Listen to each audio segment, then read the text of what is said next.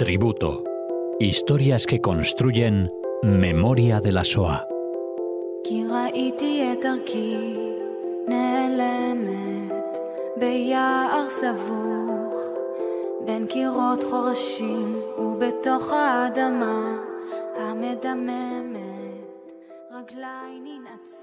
Hola oyentes de Radio Sefarad y bienvenidos una semana más a este tributo que Cecilia Levitt nos acerca aquí. ¿Qué tal? ¿Qué tal Alejandro? Buenas tardes. Bueno, Cecilia, no alcancé a preguntarte de quién nos hablarás hoy aquí en, en este tributo, así que todo tuyo el micrófono para hablar a los oyentes y contarnos de quién y háblanos todo lo que quieras sobre él o sobre ella. Fantástico. Hoy voy a hablar de Rachel Oberbach. Eh, yo es una mujer que realmente admiro. Hace una semana fue el Día de la Mujer y de verdad que le quiero dedicar este programa a todas las mujeres, pero especialmente a Rachel Oberbach, que conocí hace unos años estudiando el gueto de Varsovia, los archivos Ringelblum, y, bueno, y siempre me, me, entusiasmó mucho ¿no? leer todo lo que, ella, lo que ella escribió. Estamos hablando que Rachel nació en 1903 en la Galicia Oriental, es decir, en el Imperio Ruso. Ella es hija de Cananian y Mania, ¿sí? Y tiene un hermano mayor, em, es una familia eh, intelectual, una familia culta, dominan varios idiomas. Rachel eh, asistió al gimnasio Adam Michewski eh, y ella estudia en polaco, estudia en yiddish e inclusive estudia en hebreo. Su familia se va a mudar, se muda a y ahí ella va a asistir a la universidad donde va a estudiar filosofía, psicología e historia universal. En 1925, Rachel eh, va a comenzar su carrera de escritora en un periódico sionista polaco. Y luego ya va a trabajar para el periódico eh, Morgen Yiddish, pero ya como editora y escritora. Sus logros son enormes y por lo tanto se traslada en 1933 a Varsovia. Y allí va a ser una colaboradora frecuente de los principales periódicos y revistas literarias en yiddish y en polaco de aquella época. Ella, bueno, escribió sobre literatura polaca, sobre yiddish, eh, sobre la educación, sobre psicología, folclore, arte, eh, lingüística, inclusive teatro. Fue un miembro activo de la Asociación de Escritores y Periodistas Judíos en Polonia. Estamos hablando de la Polonia de antes de la guerra. En 1935 ya fallece su hermano y sus padres fallecen también antes del estallido de la guerra. El primero de septiembre del 39 la Alemania nazi invade Polonia dando comienzo a la Segunda Guerra Mundial y ella ya registra en sus escritos aquel día. Ella explica que eh, caminaban con las cabezas llenas de hollín y cenizas ¿no? de los incendios, todavía con los ecos de los aviones que, estaban como sonando en los oídos. Que esos fueron los últimos días de 1939. Ella se describe a sí misma quebrada, ¿no? quebrada de desesperación. Ahora, bajo la ocupación alemana y las medidas tomadas por el nuevo gobierno nazi, Rachel será trasladada al gueto de Varsovia. Y es allí donde va a desarrollar una tarea inconmensurable y de vital importancia. Va a trabajar como directora de un comedor de beneficencia. Y de manera mm, encubierta será miembro del grupo secreto One Shabbat, organizado por Emanuel Ringelblum. Y esto lo voy a explicar un poquito. Emanuel Ringelblum es un profesor de historia judío que él cuando está en el gueto decide documentar todo lo que está pasando adentro del gueto. Él comprende que lo que está sucediendo em, excede todos los límites y todos los parámetros de una guerra. ¿Y qué va a hacer? va a reclutar a historiadores, escritores, rabinos, eh, trabajadores sociales. ¿Para qué? Para hacer una crónica de la vida cotidiana del gueto. Entonces, es así como Emanuel contacta con Rachel y le pide que se haga cargo del comedor, del comedor público. En realidad, la coloca allí en esa posición porque esto le permitirá a Rachel observar muchísimos acontecimientos que ella posteriormente debía escribir. Un día me enteré de que Manuel Ringelblum me estaba buscando. Ringelblum me envió a un edificio que no había sido destruido y pudimos establecer una cocina allí. Me abrí camino entre las ruinas buscando utensilios de cocina, platos, cucharas y comida, y así comenzó todo. En el primer día de existencia del comedor de beneficencia preparamos 50 porciones y más adelante proporcionamos 2.000 comidas al día.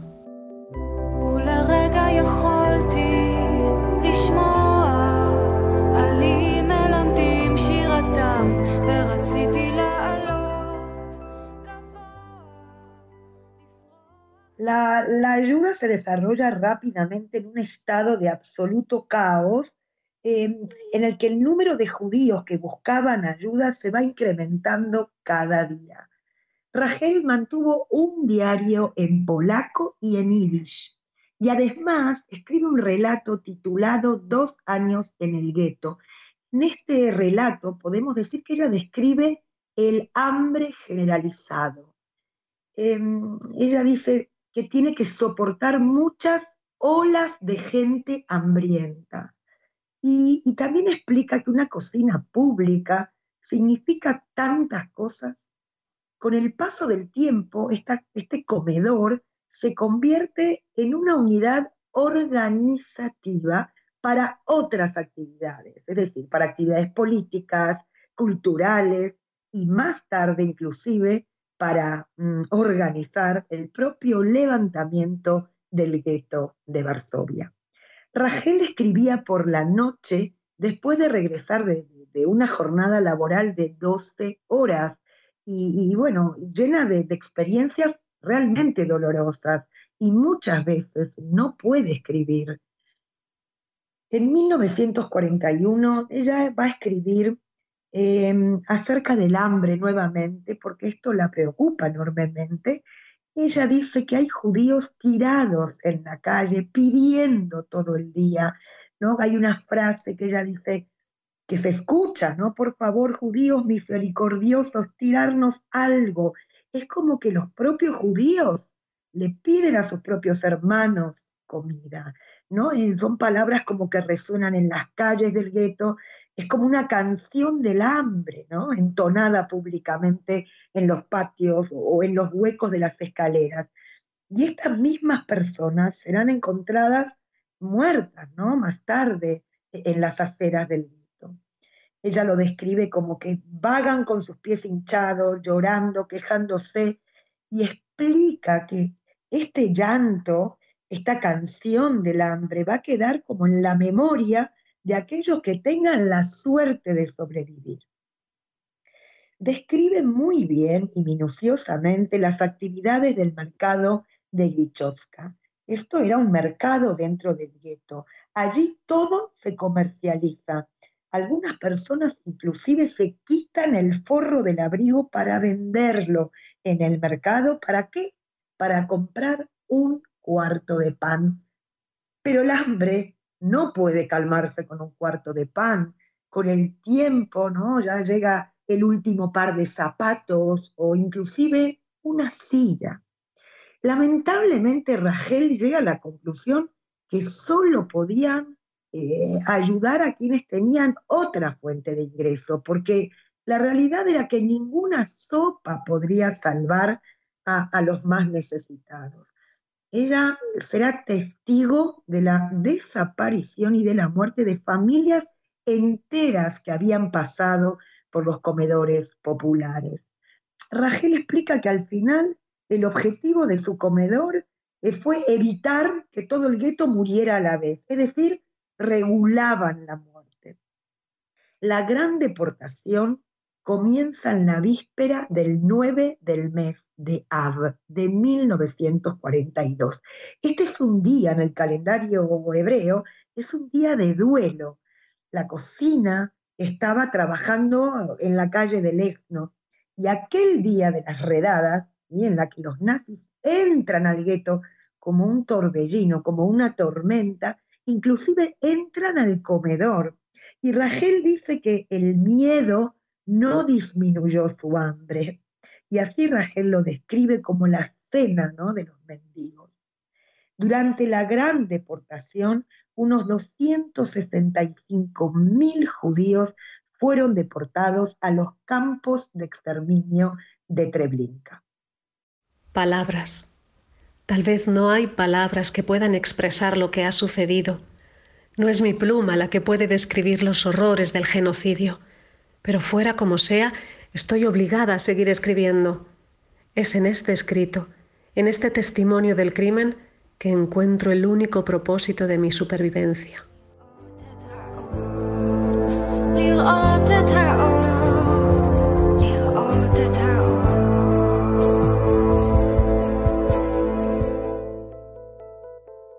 El 9 de marzo de 1943, Rachel logra escaparse del gueto y logra trabajar en el lado ario como secretaria polaca, un poco ayudada por su, su apariencia no judía y también por su fluidez en el idioma polaco y el idioma alemán. Y por las noches continuó registrando sus notas.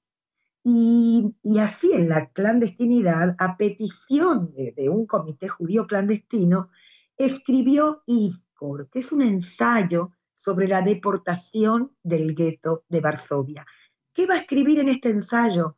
Va a hablar de la cultura judía polaca, aquella que se perdió.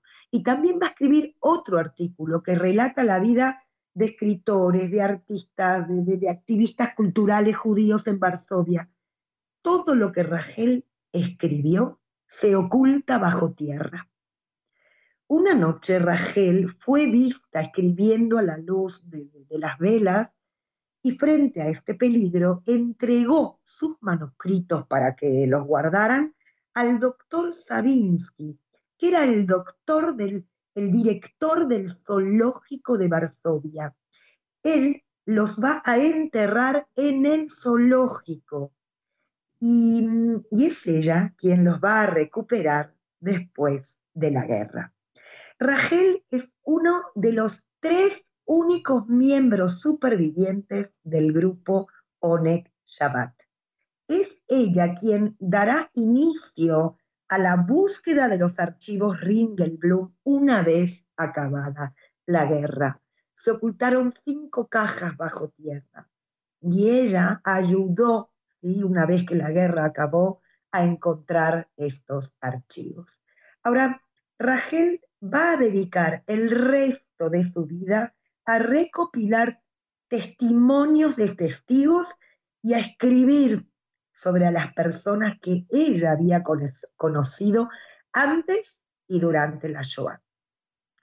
Se va a quedar en Polonia desde el 45 hasta el año 50 y va a trabajar en el Instituto Histórico Judío de Varsovia. ¿Y qué va a hacer allí? Recoger testimonios.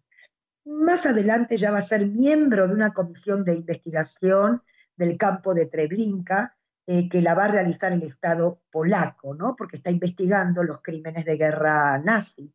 Y es ella quien publica un informe acerca del funcionamiento del campo de Treblinka. Pero ya en 1950 emigró a Israel y se instaló en la ciudad de Tel Aviv.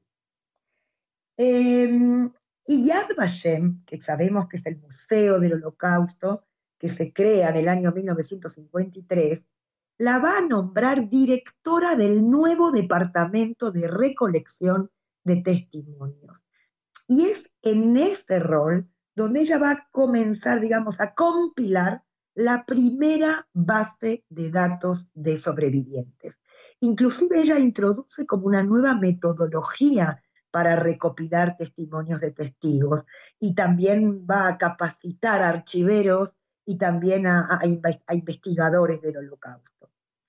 Em, el testimonio de, estos testigos va a permitir a los investigadores comprender la vida de los judíos antes y durante la guerra, no solo la mecánica de la muerte.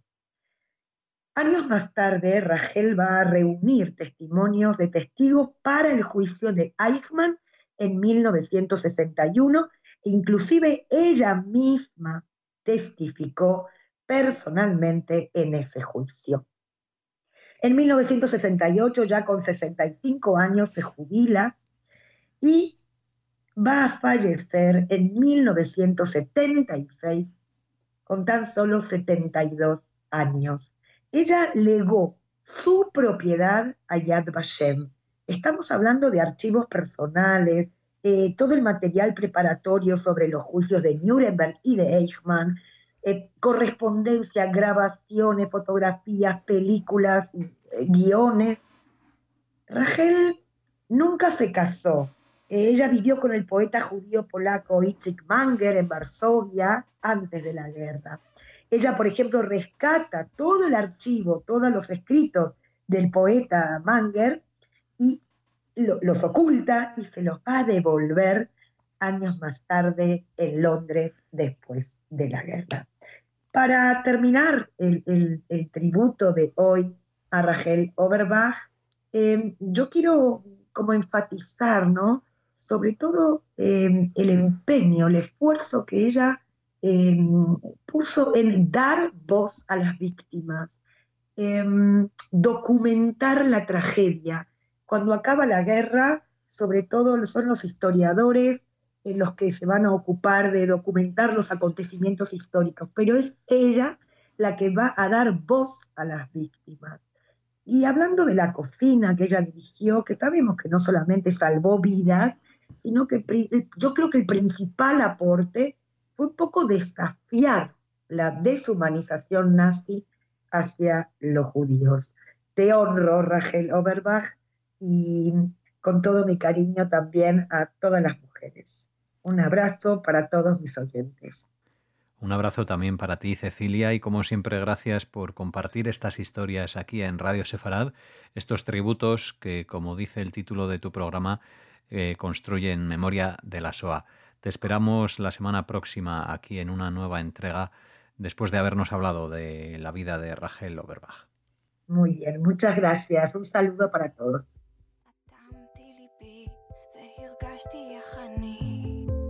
מתפרקת מכל כאביי, מכל בדידותי.